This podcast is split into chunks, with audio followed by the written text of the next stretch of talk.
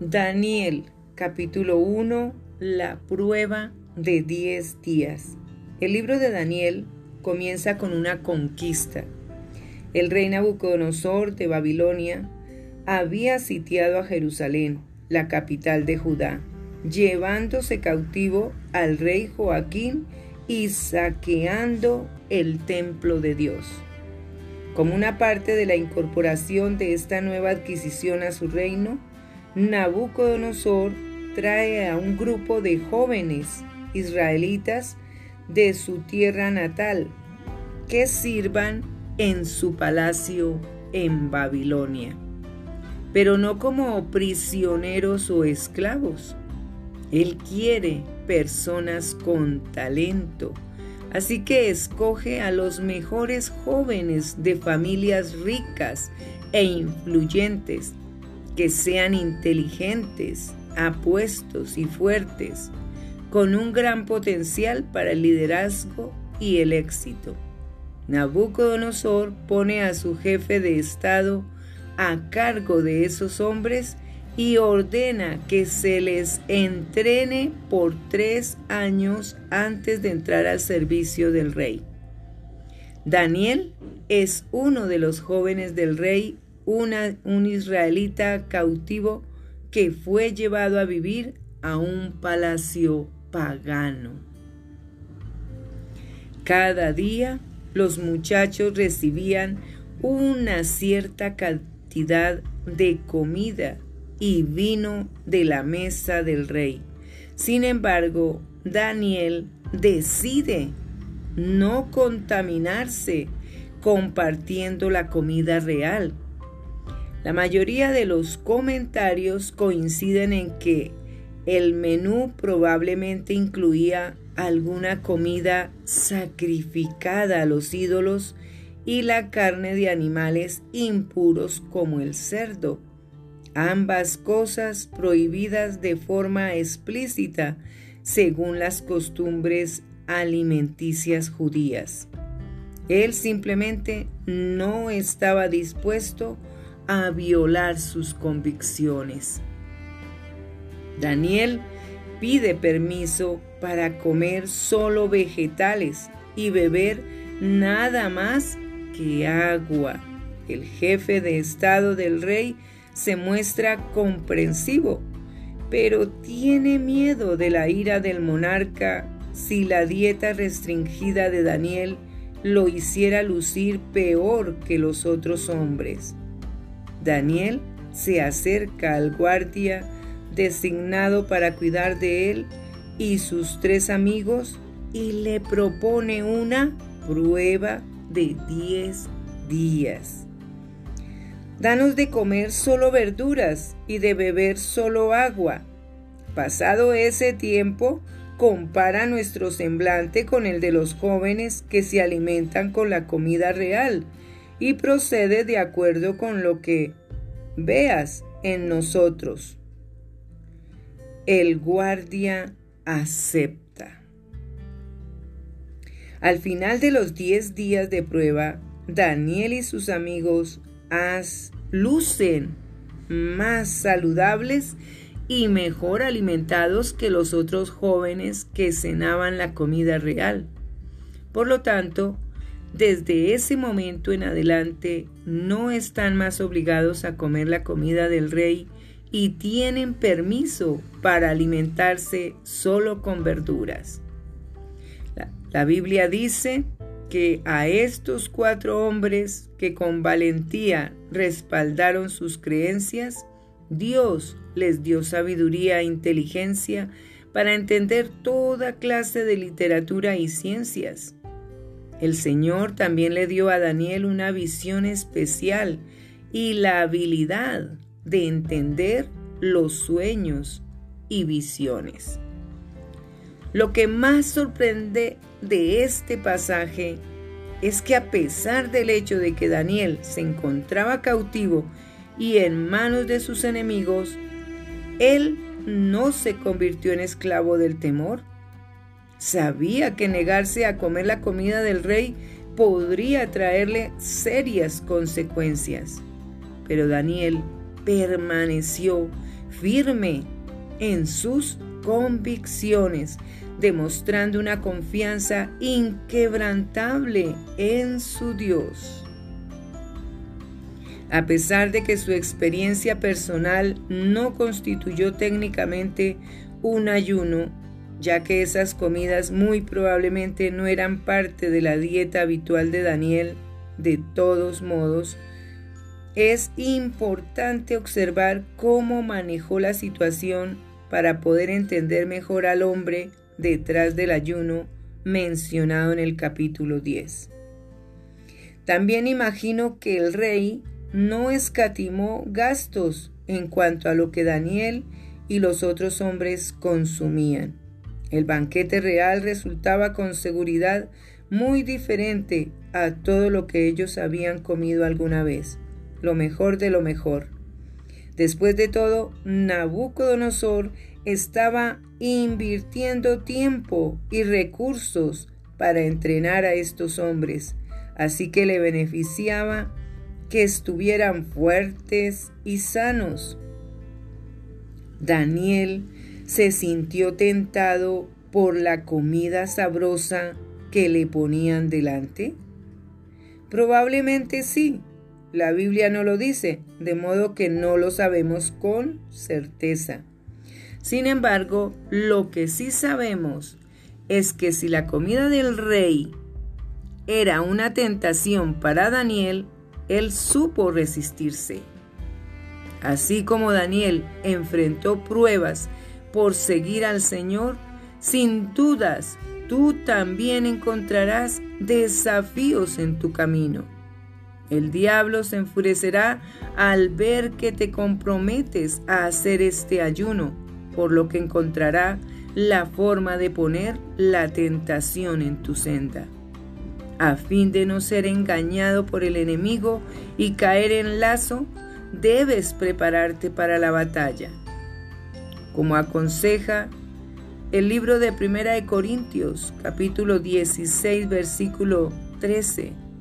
Escucha, manténganse alerta, permanezcan firmes en la fe, sean valientes y fuertes. Quiero alentarte a dedicar un tiempo para estar con el Señor durante los próximos 21 días. Ya sé, ya sé. Estás ocupado, estás ocupada.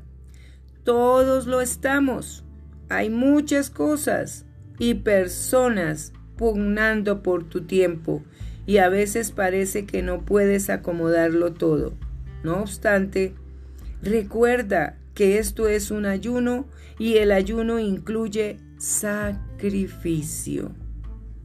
Haz todo lo que puedas para sumergirte en la palabra de Dios durante tu ayuno y aferrarte a las promesas de Dios.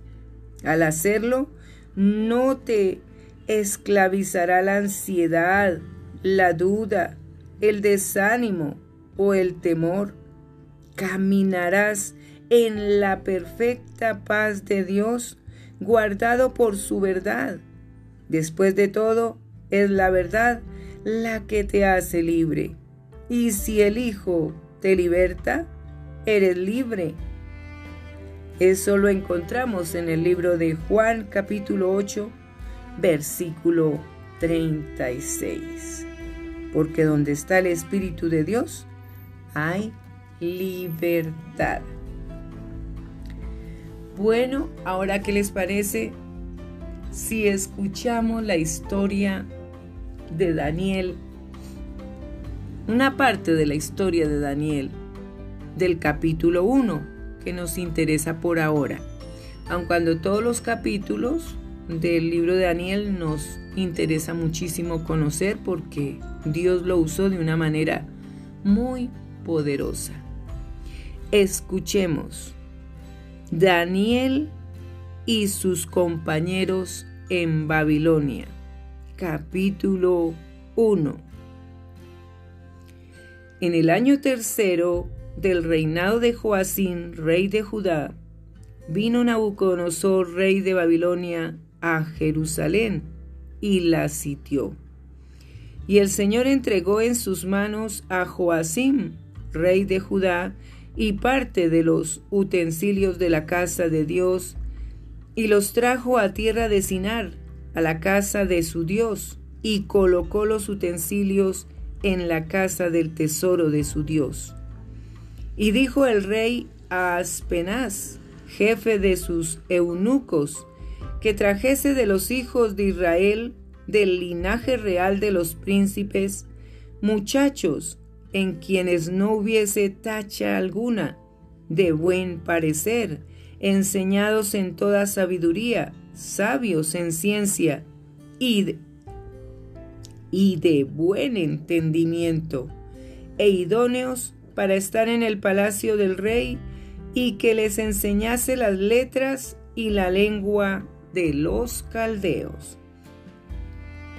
Y les señaló el rey ración para cada día de la provisión de la comida del rey y del vino que él bebía y que los criase tres años para que al fin de ellos se presentasen delante del rey.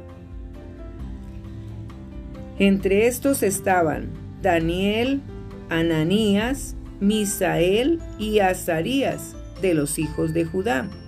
A estos el jefe de los eunucos puso nombres, puso a Daniel Belsasar, a Ananías Sadrach, a Misael Mesac y a Azarías Abed-Nego. Y Daniel propuso en su corazón no contaminarse con la porción de la comida del rey, ni con el vino que él bebía. Pidió, por tanto, al jefe de los eunucos que no se le obligase a contaminarse. Y puso Dios a Daniel en gracia y en buena voluntad con el jefe de los eunucos. Y dijo el jefe de los eunucos a Daniel, Temo a mi señor el rey, que señaló vuestra comida y vuestra bebida, pues luego que él vea vuestros rostros más pálidos que los de los muchachos que son semejantes a vosotros, condenaréis para con el rey mi cabeza. Entonces dijo Daniel a Melsat, que estaba puesto por el jefe de los eunucos sobre Daniel, sobre Ananías, Misael y Azarías. Te ruego que hagas la prueba con tus siervos por diez días y nos den legumbres a comer y agua a beber. Compara luego nuestros rostros con los rostros de los muchachos que comen de la ración de la comida del rey, y haz después con tus siervos según veas. Consintió, pues, con ellos en esto, y probó con ellos diez días. Y al cabo de los diez días pareció el rostro de ellos mejor y más robusto que el de los otros muchachos que comían de la porción de la comida del rey. Así pues, Melzar se llevaba la porción de la comida de ellos y el vino que habían de beber y les daba legumbres. A estos cuatro muchachos Dios les dio conocimiento e inteligencia en todas las letras y ciencias, y Daniel tuvo entendimiento en toda visión y sueños. Pasados pues los días, al final de los cuales había dicho el rey que los trajesen, el jefe de los eunucos los trajo delante de Nabucodonosor, y el rey habló con ellos, y no fueron hallados entre todos ellos otros como Daniel, Ananías, Misael y Azarías. Así pues, estuvieron delante del rey. En todo asunto de sabiduría e inteligencia que el rey les consultó, los halló diez veces mejores que todos los magos y astrólogos que había en todo su reino. Y continuó Daniel hasta el año primero del rey Ciro.